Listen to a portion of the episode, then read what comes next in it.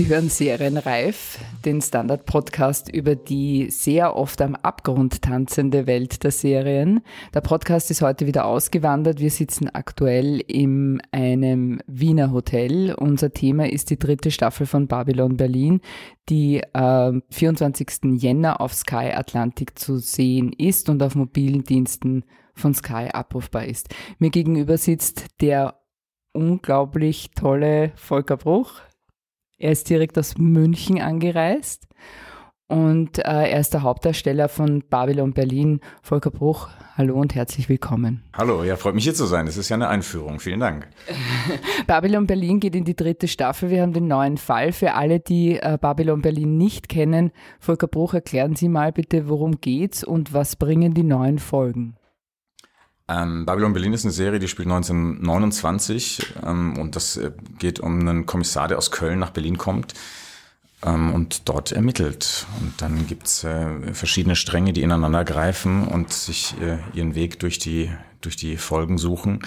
Und jetzt in der neuen Staffel ähm, geht's ja, wieder um allerlei, aber die, also ich würde mal sagen, jetzt der, der äh, politische Ankerpunkt ähm, ist jetzt, wir sind im Oktober äh, 1929 und da ähm, gibt die Finanzkrise, gibt es den Börsencrash und das ist sozusagen so das, äh, das, ja, das, der historische, das historische Merkmal aus der Staffel.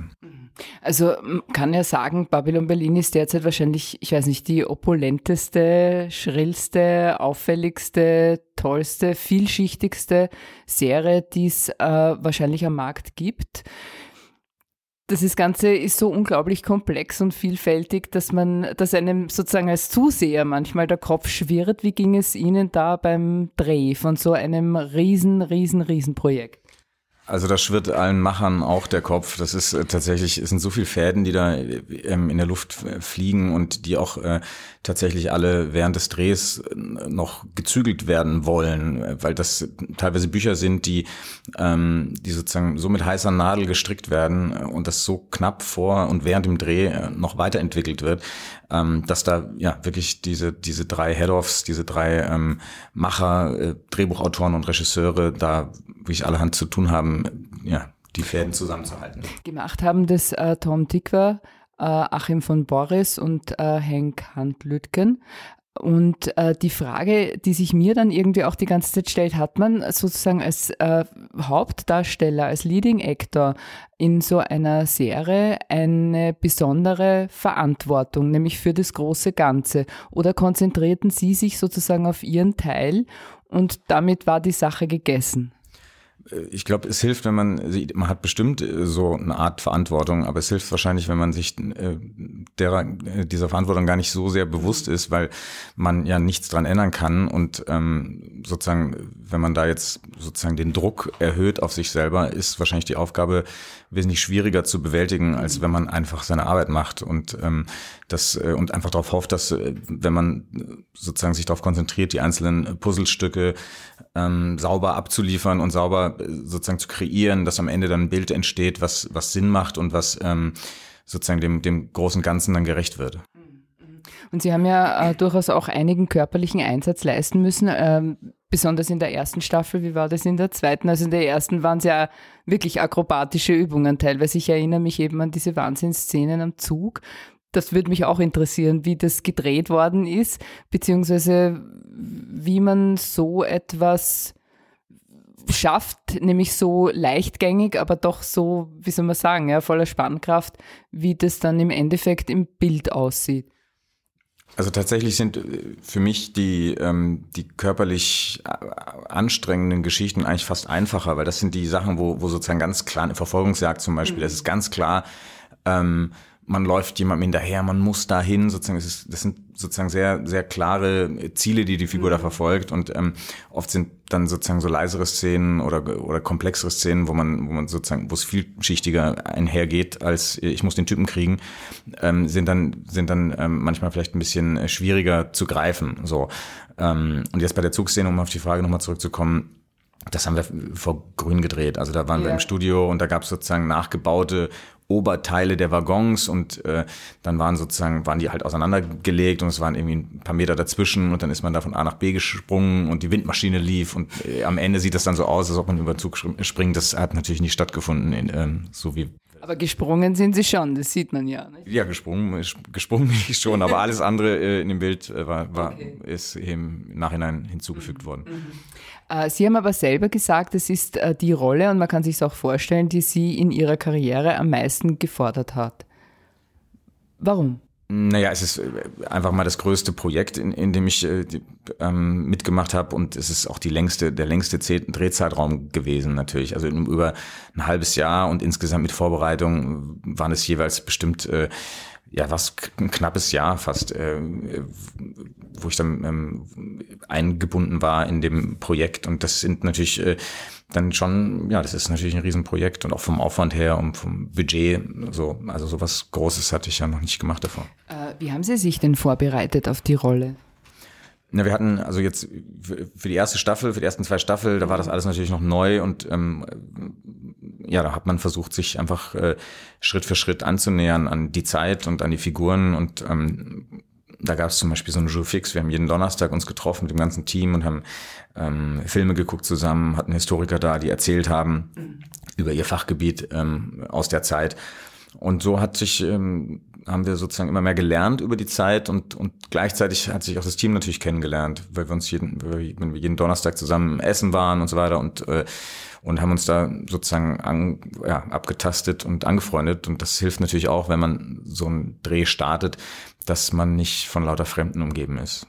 Und das ging wirklich über mehrere Wochen. Das ist schon eine gründliche Vorbereitung, kann man so sagen. Ne? Ja, ich glaube, das war für alle wichtig, weil es ja für alle neu war, in dem Ausmaß zu arbeiten. Und äh, da war, glaube ich, für alle gut, äh, sich sozusagen immer wieder auch äh, Rückbestätigungen zu holen von den anderen Departments. Und äh, ja und es ging glaube ich hauptsächlich auch um, um wirklich um Kennenlernen, weil natürlich wenn man äh, wenn sich in so einem Projekt ähm, eine Angst einmischt, dann ist das wie eine Handbremse, die die ganze Zeit mitläuft. Und das würde hätte nicht funktioniert, das wollte niemand. Und äh, deswegen war allen wichtig, dass äh, sich alle möglichst wohlfühlen, weil das einfach die beste Grundlage ist für für jede kreative Arbeit, für jede Arbeit. Und haben Sie wirklich, waren Sie wirklich während des ganzen Drehs, ich weiß nicht, wie lange gedauert hat für die ersten beiden Staffeln, wie viel, wie lange war es? Ja, wir haben sieben Monate gedreht. Wahnsinn. Und die, zwei, äh, und die dritte dann? Die dritte waren äh, sechs Monate. Relativ lang, kann man sagen, im Verhältnis. Ja, das war relativ lang, deswegen, weil die ersten zwei Staffeln haben wir überlappend gedreht. Das heißt, äh, es gab ja drei Teams und ähm, immer wenn ein Team, sozusagen wenn der Regisseur gewechselt hat, gab es zwei Wochen, die überlappend waren. Haben zwei Wochen lang die Teams komplett parallel gearbeitet in Berlin. Das heißt, jeden Tag haben zwei Drehtage stattgefunden.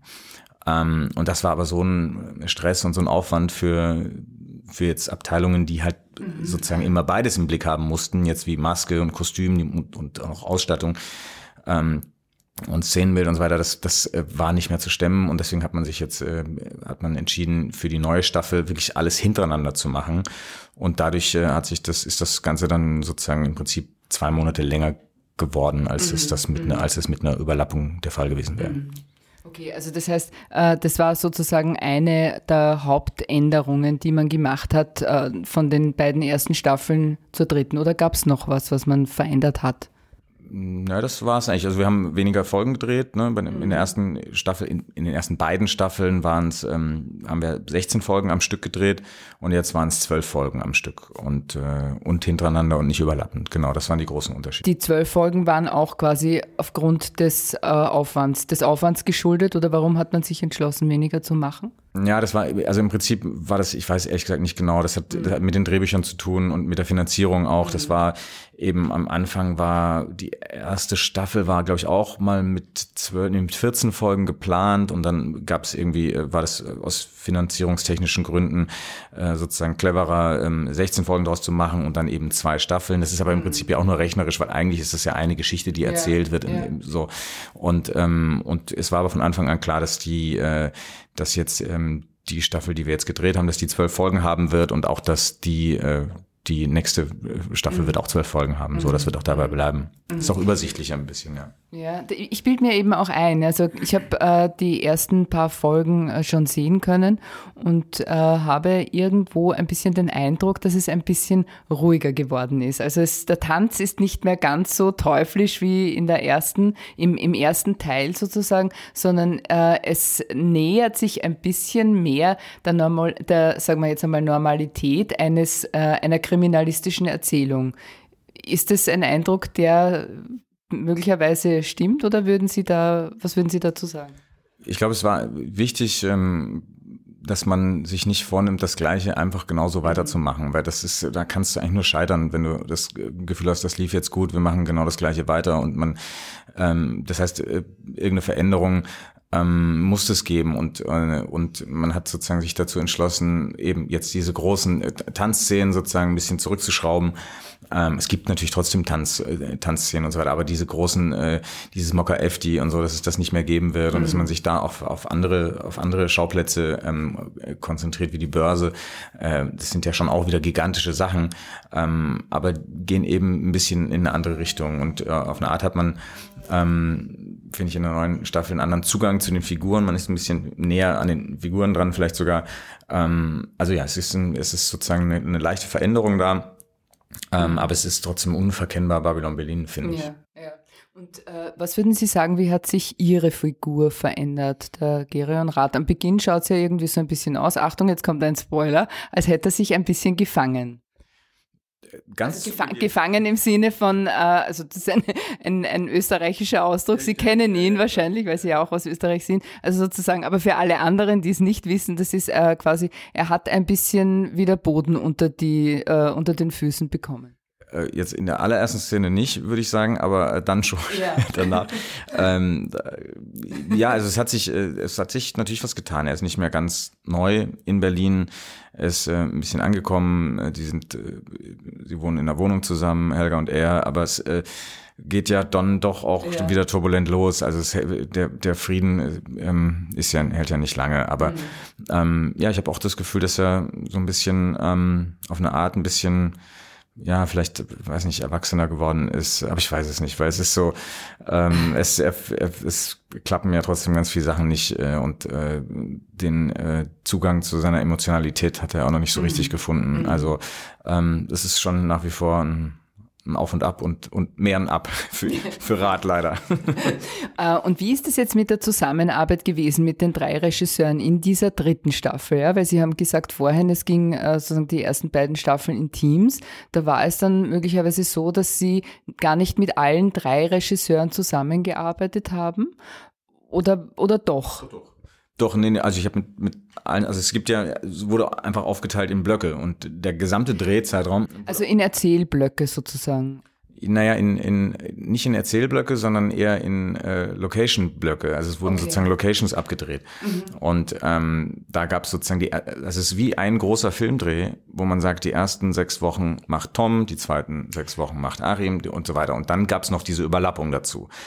Aber ich war eigentlich die ganze Zeit am Set. Also ähm, das, haben, das haben eigentlich nur, ich war immer da. Die Regisseure ja. haben gewechselt.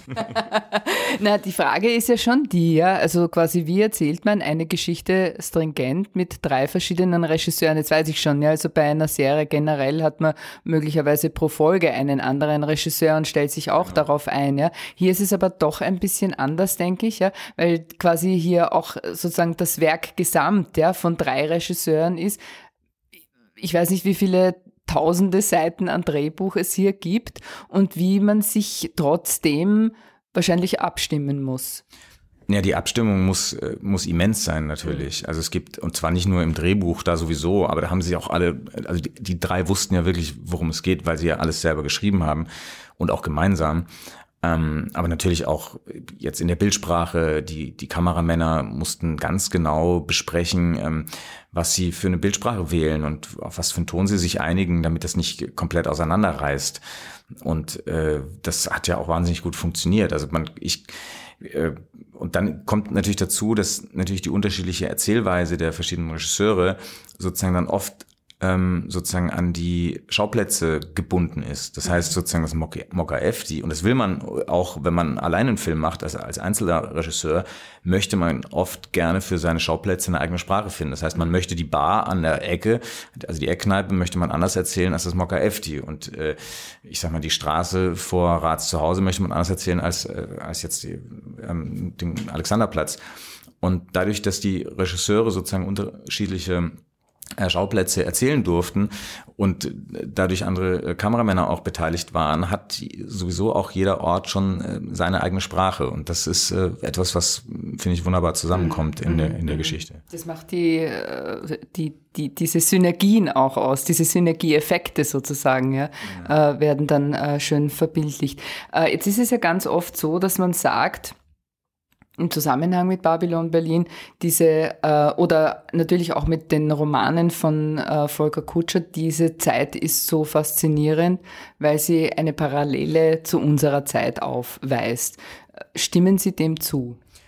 Ich bin nicht so ein großer Fan von diesem Vergleich, weil ich, weil ich selber immer so ein bisschen ähm, ratlos bin, weil tatsächlich natürlich äh, sich Geschichte nicht und nie eins zu eins wiederholt, aber natürlich äh, Gibt's ähm, gibt's da Parallelen? Ich ähm, ja, ich weiß es nicht. Ich bin, ich bin, ich halte mich da gerne zurück. Nervt Sie dieser Vergleich? Ja, schon, ja, ja, weil, ja, weil ich es äh, tatsächlich, äh, ähm, ja, mir ist es schon bewusst, dass das natürlich äh, dadurch eine gewisse Aktualität bekommt und ähm, und es ist äh, ja auch, ich, aber ich, ja, ich, ich, ich sträube mich einfach, weil ich natürlich äh, überhaupt kein Interesse habe, da irgendwelche Parallelen zu sehen, weil wir alle wissen, wohin das geführt hat damals und ich ja. auch einfach äh, zutiefst hoffe, dass äh, wir da eine andere, eine andere Lösung finden und, eine, und da ähm, sozusagen die Kurve kriegen. Also ähm, und ja. Na, es geht halt irgendwie auch sozusagen darum, dass man sagt, also Andersdenkende werden, ich weiß nicht, ja, diffamiert, ja, äh, dann, dann, dann war das eben so, ich habe gelesen, vor kurzem hat äh, ein eine Gruppe Rechtsextremer ein Kabarett äh, gestürmt in Dresden und die haben äh, die Kabarettisten äh, völlig beschimpft und äh, und es muss also wirklich auch, es hat dann auch Gewalt gegeben, da ist ein Bierglas geflogen und ein Kabarettist ist verletzt worden. Und äh, es wurde aber dann wirklich auch sowas wie, wie soll man sagen, Verständnis äh, ausgedrückt, dass man sagt, ja, also Kabarett darf auch nicht mehr alles, ja, und sie sollen sich ein bisschen zurückhalten, ja. Das sind schon irgendwo Tendenzen, wo man sagen kann, es geht ein bisschen in die Richtung, oder?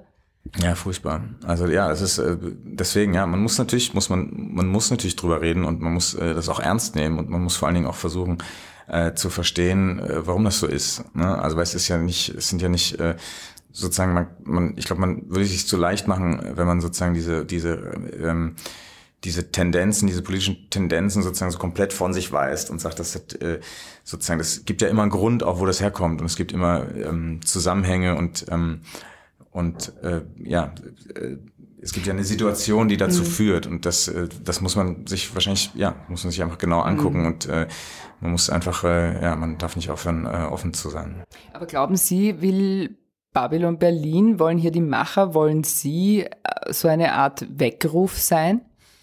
Ich finde, äh, also die Geschichte ist immer ein Weckruf. Wenn man sich die Geschichte anguckt, äh, gibt's ganz viel zu lernen über uns. Und das äh, macht, finde ich, Babylon Berlin insofern sehr gut, weil es eben nicht den Zeigefinger hebt und nicht sagt, äh, das hätte man damals anders machen müssen, sondern es zeigt einfach, was passiert ist. Mhm. Und es hat äh, eine bestechende Einfachheit in, in, in seiner Beobachtung. Es, ist, also, es hat auch eine Unschuld. Äh, in der sozusagen erzählt wird, was da passiert. Und ähm, die Politik ist nicht der Haupterzählstrang dieser Geschichte, sondern es ist ein Kriminalfall. Und deswegen ist es etwas, was, wo wir viel leichter andocken können, als äh, wenn wir versuchen wollen würden, äh, den ganzen äh, politischen Zusammenhang von damals zu verstehen.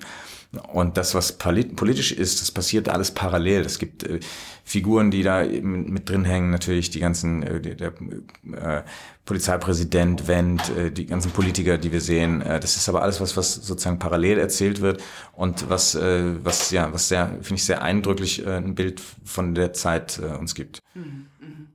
Äh, jetzt ist es ja so, äh, dass sozusagen in dieser Zeit ja auch ganz stark waren, ich weiß nicht, ja so obskure Tendenzen, ja, wie Esoterik und, äh, und, und, und Okkultismus und so weiter und so fort.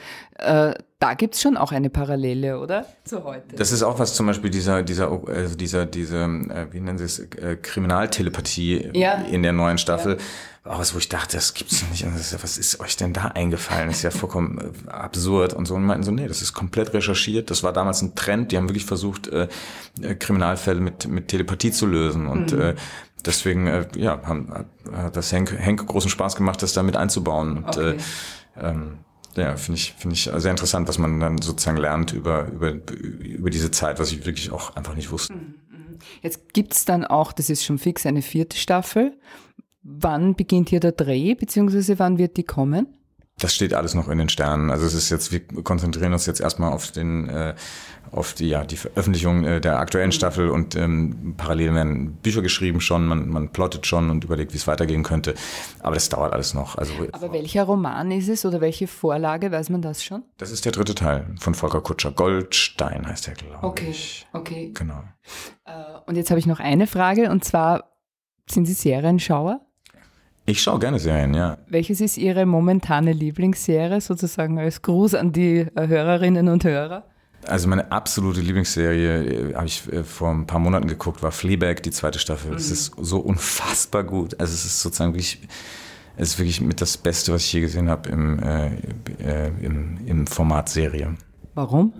Weil es, es hat einen Humor und eine, eine Direktheit und äh, äh, was äh, Phoebe Waller-Bridge da ähm, geschrieben hat und wie sie das, äh, wie sie das in Szene setzt mit mit äh, mit dieser äh, vierten Ebene dann, wo sie immer noch in die Kamera guckt und so. Das ist so, das ist so gewitzt und so clever und trotzdem so leicht und nimmt sich nicht nicht so wahnsinnig ernst dabei und bekommt dadurch eine Tiefe, die so die mich so berührt mhm. und so bewegt äh, hat, ähm, das ist äh, wirklich, äh, wirklich faszinierend. Und haben Sie sich schon angemeldet für die nächste Rolle bei äh, Fleabag oder für Phoebe Waller-Bridge? Nein, das gucke ich. Könnten Sie ja. Das, das gucke ich mir an. Da bin ich, ich bin äh, ich bin hervorragender Zuschauer äh, von Fleabag. Das werde ich auch weiterhin so machen.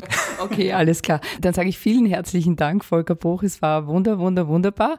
Und äh, Ihnen, liebe Hörerinnen und Hörer, sage ich danke vielmals fürs Zuhören. Das war's für heute von Serienreif.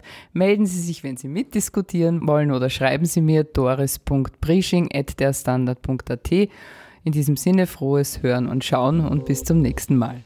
Vielen herzlichen Dank für das angenehme Gespräch. Danke auch. Auf Wiedersehen.